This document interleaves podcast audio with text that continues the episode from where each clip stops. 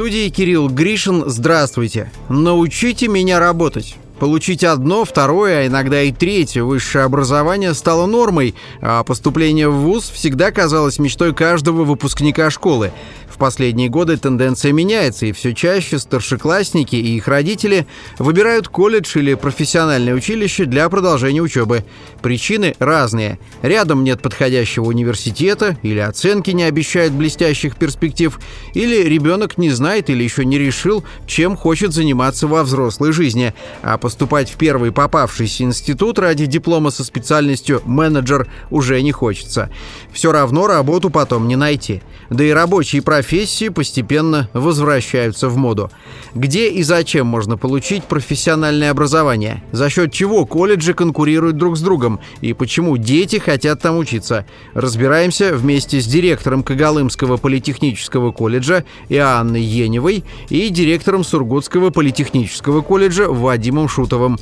В студии моя коллега Наташа Нерсисян, которая только вернулась из Сургута. Наташ, привет, как там погода? Привет, Кирилл. Там было холодно, хотел сказать плюс 19, но там было минус 19, и это уже чувствуется. Ну, хотя это только начало, обещают через пару месяцев минус 30, минус 40 настоящая погода. Да, поэтому самое время тебя чем-нибудь занять зимой, наверное. Отлично. Но я тоже бывал в Сургуте, это было давно, в 2005-м, э, примерно где-то вот э, осенью тоже изрядно замерзли, мы посещали там определенные промышленные объекты. Ну да ладно. А чем вообще в принципе интересен опыт именно этого региона? Речь же ведь э, про Ханты-Мансийский автономный округ Югра. Ну, мы говорим про образование, про среднее профессиональное. Интересен он тем, что, ну, во-первых, округ, он один из крупнейших нефти добывающих регионов нефти не только в России, но и в мире. То есть там все живет вокруг нефти и газа. Когда ты уже едешь из аэропорта в сам город, ты можешь там уже через 5-6 э, минут разглядеть какую-нибудь э, вышку. Может быть, она там замерзшая или закрытая, но тем не менее она есть, потому что нефть можно найти в, примерно в 5 километров от города. Город был создан для того, чтобы там добывать нефть. Все вокруг этого крутится. Ну и, соответственно, предприятия, которые там городообразующие, они поняли, что нужно уже на месте себе воспитывать будущих работников, чтобы не искать их потом по всей России или там не нанимать тех, у кого какой-нибудь неприятный бэкграунд или еще что-нибудь. Где их найти, как что сделать? Ну, для этого есть так называемые, раньше это назывались профессиональные училища, теперь колледжи, куда идут э, дети после девятого класса, и где они не только там получают все необходимые предметы, но они уже учатся работать и что-то делать. Вот. И здесь интересен пример э, Когалымского политехнического колледжа, который в рамках соглашения с компанией «Лукойл», они уже включили в программу обучения те программы, которые нужны на производстве, ну, на добыче или добыче нефти. И понятно, что все вертится вокруг нефти и газа, и есть так называемые специальности рядом, там медицинского направления, там повара, сварка, потому что понятно, что на а, участках, где ведутся работы, все эти специальности нужны необходимы. Их всех также готовят вот в этих колледжах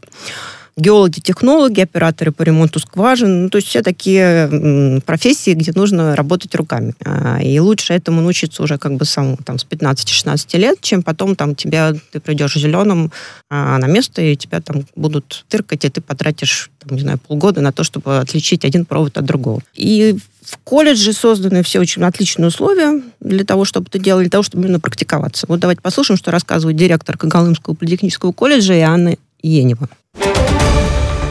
чем уникальность заключается, даже если смотреть WorldSkills, это была по нефтяной компетенции площадка Сургутнефтегаза. Поэтому, скажем так, ни в одном колледже нет действующей пустовой площадки, например, на месте. А у нас в 2014 году компания «Лукойл» нам смонтировала площадку, действующий объект. Ну, конечно, там процесса добычи нет. Это оборудование только, которое работает. Это станок-качалка. Ну, мы с вами в мастерские будем проходить, вы увидите. У нас сейчас как раз трансляция YouTube, и дети у нас, обучаясь здесь, безусловно, посещают эту площадку и показывают показывают. То есть там смена ремней, сальников, набивки идут, обслуживание арматуры наземной, замена манометров, там нефтяные скважины, это нагнетательные, через которых обеспечивается подача, закачка воды в пласт и так далее. Действительно, во дворе колледжа стоит э, настоящая нефтяная качалка в полной как называется, размер. Стоит она на улице, чтобы можно было учиться в настоящих зимних условиях. Там, и не выезжать никуда? Никуда не выезжать. Соответственно, там все проходит от и до. Нам там показывали, не буду посвящать технологические подробности, потому что я в них ну, не сильно разбираюсь. Но чтобы не ошибиться, там действительно все вот как на месте. как все в реальных условиях должно быть. А и еще что хотела добавить, что обучение бесплатное в этом колледже. Вот, как нам рассказал директор, пытались они ввести учебу за деньги, но не пошло, потому что приходили ученики, они как бы уже говорили, вот мы заплатили, давайте нам учите нас за это. Они говорят, нет, не будем, лучше мы сделаем все бесплатно, конкурс приличный, 4-5 человек приезжают из самых разных регионов, ну, то, что уже есть репутация, и понимают, что могут найти работу после. Наташа, какой стимул для учебы, в том числе, и почему э, среднее профессиональное образование снова в топе? Ну, и, наверное, не только в Сургуте, да, в целом. Ну, для меня это было таким маленьким открытием, если честно, потому что я уже думала, наверное, по старинке, что вот нужно идти учиться сразу в ВУЗ, и тогда ты себя будешь дальше чувствовать хорошо. Нет, не так. Популярность среднего профессионального образования сильно выросла за последние несколько лет. И здесь заинтересованы как дети, как ни странно, так и сами родители. То есть они уже целенаправленно приводят ребенка учиться в колледж.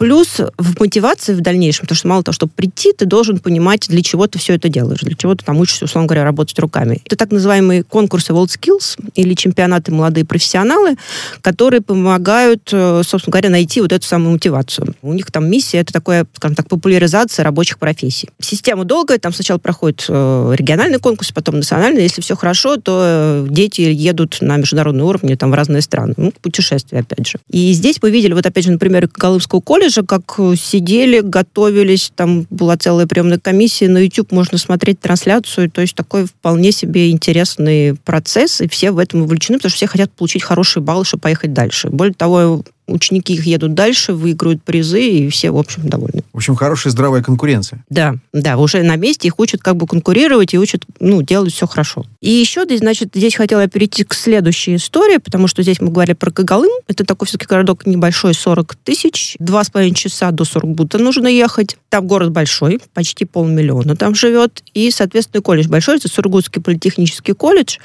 чем интересен его опыт, что там они ориентированы не на нефть и газ, как кажется, что можно только этим заниматься, да, в регионе на это учиться, но и на другие, ну, не менее интересные специальности, самые разные. Ну, например, документационное обеспечение. Казалось бы, что там делать в отделе кадров, можно прийти, научиться там заполнять нужные формы и так далее.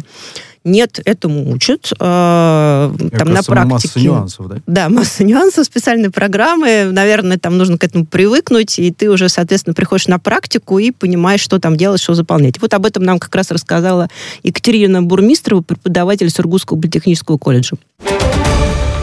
Потому что, как показывает практика, на практику студентов наших зовут везде, начиная с сургутских судов районных, заканчивая другими органами власти. Ну и, собственно говоря, даже простые ИПшники, у которых большой объем документов скапливается, они просят студентов на практику, поэтому спрос студентов, практикантов большой. Особенно, когда заканчивается дело производственный год календарный, когда дела нужно готовить к архиву, конечно, руки свободные нужны. Зовут на работу, но, к сожалению, зарплата не такая, которая хотелось бы, поэтому, конечно, девочки начинают начинают искать лучшие варианты, ну и плюс э, все-таки высшее образование, которое в Сургуте можно получить по специальности, по этой же дальше высшее, как правило, стараются получать высшее образование, чтобы уже конкретно потом иметь возможность продвижения по карьерной лестнице. Конкурс очень большой, сразу хочу сказать. 4-7 человек, у поваров 9. Вот. себе. И при этом условия совершенно шикарные для того, чтобы научиться готовить. Там, по-моему, можно даже проводить, снимать целые программы, шоу и так далее. Но отдельная история — это автодело или автомастерские. Там на это прям у них заточено. У них четыре больших мастерских полностью оборудованы. Выглядит как отличный гараж. Можно собрать от, э, не знаю, КАМАЗ и дальше перейти сразу к какой-нибудь Ладе или еще чему-нибудь.